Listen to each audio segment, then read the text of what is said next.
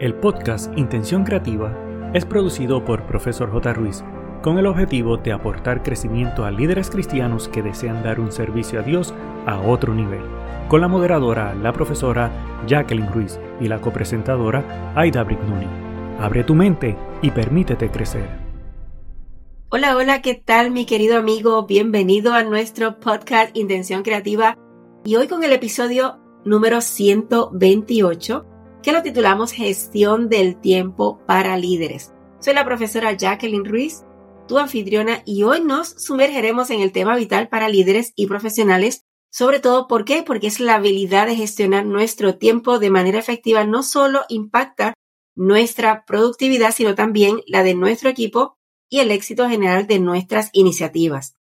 Sabes que nuestro interés es que sigas creciendo y por eso te invitamos a ver las notas de este episodio para obtener un código profesional exclusivo para conseguir hasta dos meses gratis del servicio de podcasting con Limsin.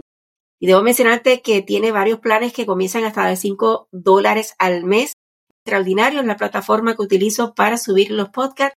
Una de las cosas que me encanta es la disposición de distribución del podcast, que solamente con subirlo en la plataforma distribuye a diferentes lugares que he conectado de forma automática. Así que las estadísticas que dan, puedes hacer video ahora, so, realmente es extraordinario el, servicio que ofrecen. Así que te animo a que puedas ver las notas del episodio y puedas ser parte de la familia del IMSI. Hola Jacqueline y amigo que nos escucha. Estoy muy feliz de compartir contigo, tú fielmente que estás semana tras semana escuchando estos podcasts de propósito para liderazgo estos consejos prácticos para optimizar el uso del tiempo y priorizar tareas importantes. Está pendiente a todos los detalles que tendremos para ti hoy.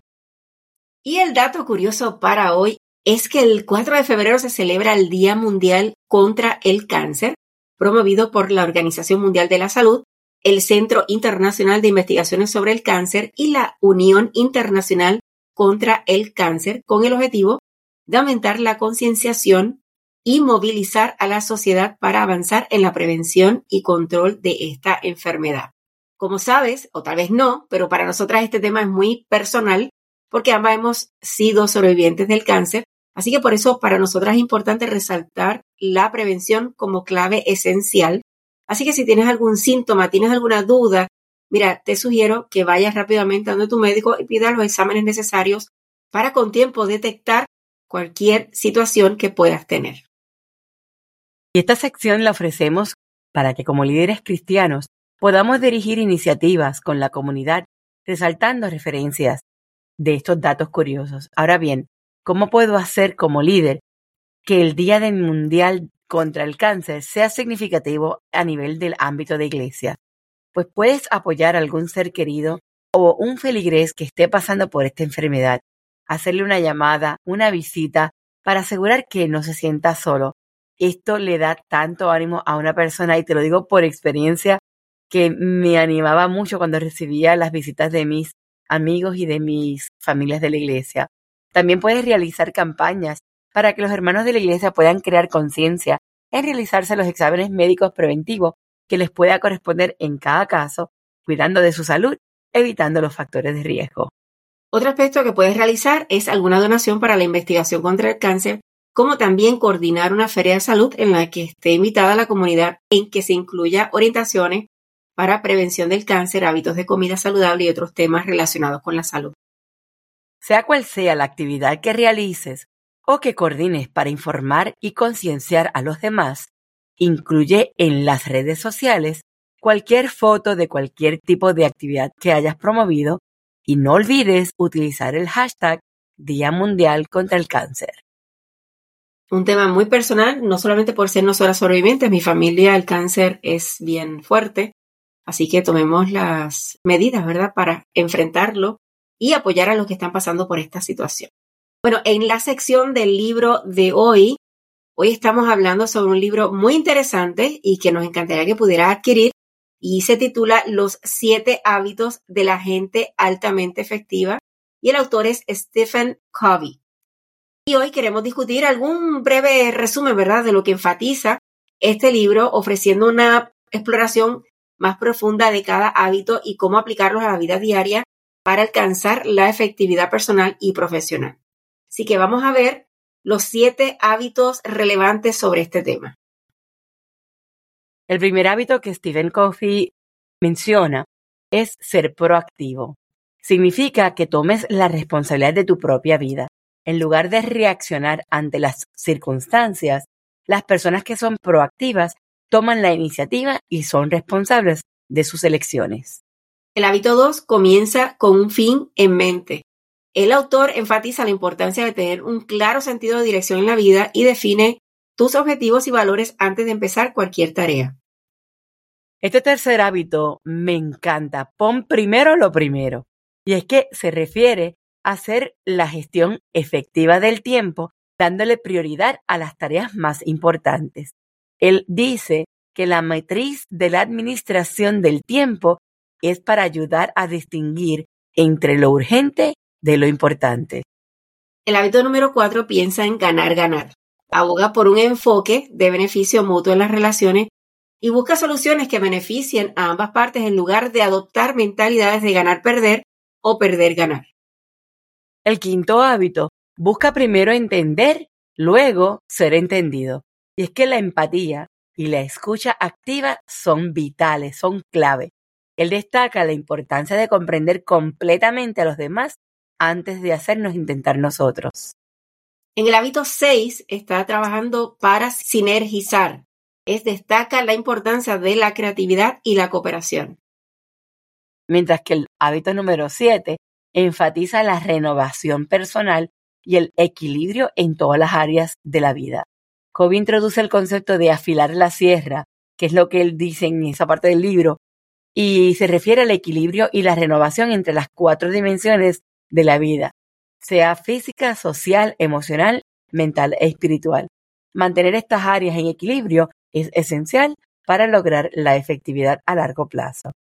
Importante si te interesa este libro, que por eso te lo recomendamos porque entendemos que es buenísimo, puedes ver las notas del episodio para que así puedas encontrar el enlace y puedas adquirirlo y que pueda ser de bendición para ti. Así que mi querido amigo, te vamos a llenar de muchos libros durante todo este año para que puedas seguir creciendo y después nos vas diciendo, recordando siempre que si tienes algún libro que entiendes que sea maravilloso para cualquier líder cristiano, no necesariamente que sea de líder, no tiene que ser exclusivamente libros eh, cristianos, pueden ser libros de autores reconocidos, pero que ayuden a crecer el liderazgo dentro de la iglesia. Bueno, en el tema de hoy, todos sabemos que el tiempo es un activo de valor incalculable. Mi querido amigo, se te dan 24 horas al día. Ese conteo te lo dan día a día y te dan esa oportunidad. ¿Cómo lo utilizas? Es tu decisión. Así que el tiempo es mucho más valioso que el dinero. ¿Por qué? Porque no puedes recuperarlo. En cambio, el dinero sí puedes recuperarlo. Así que deberíamos darle realmente ese valor tan esencial porque todo lo demás se recupera menos el tiempo y por supuesto también la vida, pero es importante trabajarlo. En la Biblia hay un sinnúmero de versículos relacionados con el buen uso del tiempo y uno de los que nos gustó mucho dice, todo tiene su momento oportuno, hay un tiempo para todo lo que se hace bajo el cielo y eso se encuentra en Eclesiastés 3.1. Por otro lado, debo mencionar una cita muy importante de Stephen, del autor del libro que mencionamos, y es que la clave no está en gastar el tiempo, sino en invertirlo, y esto implica en invertirlo de forma sabia y atinada. Y es por esto que te vamos a compartir estos cinco consejos prácticos para administrar el tiempo eficazmente como líder cristiano. El primer consejo que él da es definir objetivos claros y prioridades. Y antes de poder sumergirnos en esas tareas diarias, hay que tomarse el tiempo para poder decir cuál es mi objetivo, establecer que sea claro, que sea corto y también el que es a largo plazo. ¿Cuáles son las metas más importantes para mí, para el ministerio de la iglesia que yo dirijo? Al tener una visión clara, podríamos entonces priorizar tareas de manera más efectiva. Y hay que utilizar la herramienta que él recomienda, como la matriz de Eisenhower, que es distinguir entre lo urgente y lo importante y enfocarse en lo que realmente te lleva hacia esos objetivos que ya estableciste a corto y a largo plazo. Fíjate, Aida, en el episodio anterior estuvimos hablando un poquito de asuntos de eventos dentro de los puntos que hablamos. Y es que a veces no establecemos cuáles son los eventos realmente, eh, si van a cumplir el objetivo y si tenemos un objetivo principal para todo el año, pero solamente trabajamos eventos que hicimos en calendarios anteriores, no necesariamente van a estar cumpliendo con ese objetivo claro que trabajaste. Entonces, por eso es importante establecer estos objetivos claros y asegurar que todo lo que hacemos vaya de acuerdo a ese objetivo. ¿Para qué? Para que al final del año tú puedas decir, bueno, se hizo esto, esto y esto y esto y cumplimos tal objetivo, ¿verdad? O alcanzamos tanto por ciento del objetivo. ¿Por qué? Por eso es importante trabajarlo claro y asegurar que todo engranaje, ¿verdad? Que haya un proceso correcto.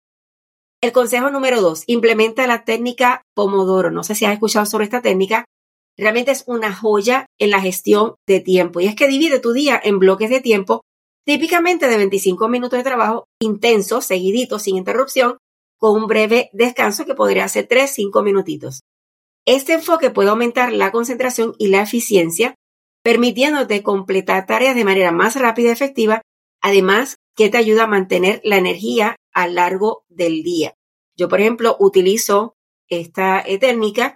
Tengo una aplicación en el celular, se llama Focus Timer, utilizo iPhone, voy a dejar el enlace de esta aplicación, voy a, buscar también el, el de Android a ver si lo tienen y dejarlo en las notas. El detalle está que esta aplicación, si yo necesito hacer un trabajo, la coloco, la activo y luego termina, sale una alarma a los 25 minutos y entonces me da el espacio de los 5 minutos.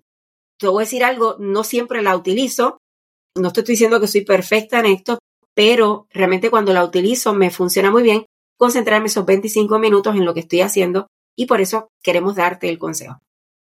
El consejo número 3, delega responsabilidades. Como líder, es tentador, bien tentador, hacerlo todo porque no hay nadie mejor que lo haga como entiendo yo hacerlo. Y es que la verdadera eficiencia está en delegar tareas. Hay que evaluar esas fortalezas de cada miembro de tu ministerio y asignarles responsabilidades de acuerdo a esos dones que cada uno tiene. Y esto, a la larga, va a ser beneficioso para ti y para ellos. Primero porque para ti alivia tu carga de trabajo y segundo, empodera a tu equipo fomentando el desarrollo y también su rendimiento. El consejo número cuatro. Utiliza herramientas de gestión del tiempo. Ya mencionamos la aplicación de Pomodoro, pero aprovecha las herramientas tecnológicas disponibles para facilitar la gestión del tiempo sean aplicaciones de lista de tareas, calendarios compartidos y herramientas de seguimiento de proyectos que puedan ser aliados poderosos. Mantente organizado y sincronizado con los hermanos del ministerio que diriges para garantizar una colaboración efectiva. ¿Qué herramientas yo utilizo? Utilizo Todoist, es una herramienta basada en web, donde no solamente tienes acceso a través de web, tiene un formato gratuito, un formato de pago. Puedo e incluir aparte del equipo y que ellos puedan ver también tiene la aplicación del celular. También estoy utilizando una que es gratis, es de Google, se llama Tasks o eh, Tareas, que también puedo hacer diferentes tipos de listas y marcar qué fui, haciendo y qué no. Hay otras herramientas, por ejemplo, Keep de Google también, que puedes utilizar y es gratis y que puedes incluir a tu equipo. Yo entiendo que la mejor forma de gestionar el tiempo no solamente es planificar en papel, sino que podamos, para mí lo esencial es que podamos trabajar en equipo, ¿verdad? Que tu eh, personal, tu directiva pueda tener el concepto de que estamos trabajando todos a la misma vez y no se duplica y se cumple con el consejo anterior que edita, que es del delegar, porque trabajamos en conjunto y ya se sabe quién tiene que hacer qué. Así que no, no desaproveches las herramientas y pregunta, si no sabes, pregunta y buscamos, ¿verdad? Para poder ayudarte como iglesia para trabajarlo. Para mí los calendarios son esenciales. Ahí, cuando alguien me dice, es que se me olvida tal cosa, yo siempre le digo, Fíjate, hay una herramienta súper antigua, no sé si la conoces, me pongo un poquito sarcástica, pero la realidad es que el calendario es extraordinario y sobre todo si es digital, pues el equipo puede ver todo lo que hay, puede compartir y así eh, todo el mundo sabe qué es lo que está pasando a la misma vez. El último consejo, pero no menos importante, es practicar el autocuidado y la renovación. Y es que cuando trabajamos con la gestión del tiempo, no es cuestión de trabajo constante y continuo. También se trata de dedicarte tiempo para cuidar de ti. ¿Por qué? Si tú no te cuidas a ti, entonces ¿quién va a ser el que va a dirigir, el que va a estar a cargo? Y es como te dedicas y el servicio es para todo el mundo y te descuidas a ti. Es importante que la renovación personal sea clave para mantener esa productividad a largo plazo. Hay que establecer límites de trabajo, horarios que sean razonables y balanceados entre lo que vas a hacer en los temas de la iglesia, en los temas de tu trabajo directamente, en los temas de tu comunidad, en los temas de tu hogar y en los temas de donde tú te vas a dedicar tiempo para tú mimarte. Asegurarte de dormir lo suficiente, encontrar actividades que te puedan recargar, que puedas cambiar el enfoque y el ambiente haciendo ejercicios, leyendo, ese tipo de actividades que te está reforzando. Y recuerda que la mejor forma es hacer un líder equilibrado, haciéndote más efectivo porque estás dedicando el tiempo en todos los aspectos balanceadamente. Mi querido amigo, la gestión efectiva del tiempo no solo se trata de hacer más, sino de hacer lo correcto. Y como hijo de Dios, hijo de un rey, aprender a gestionar o manejar tu tiempo no solo optimizarás tu tiempo, sino que también te traerá bendiciones. Dios podrá utilizarte de la mejor forma posible y como consecuencia podrás liderar de manera más efectiva. Me encanta lo que dice Proverbios 21.5 en la versión Dios habla hoy, es que los planes bien meditados dan buen resultado. Los resultados los que se hacen a la ligera causan la ruina. Seamos líderes a otro nivel permitiendo que nuestro tiempo bien administrado hable de nuestra relación con Dios y su orden.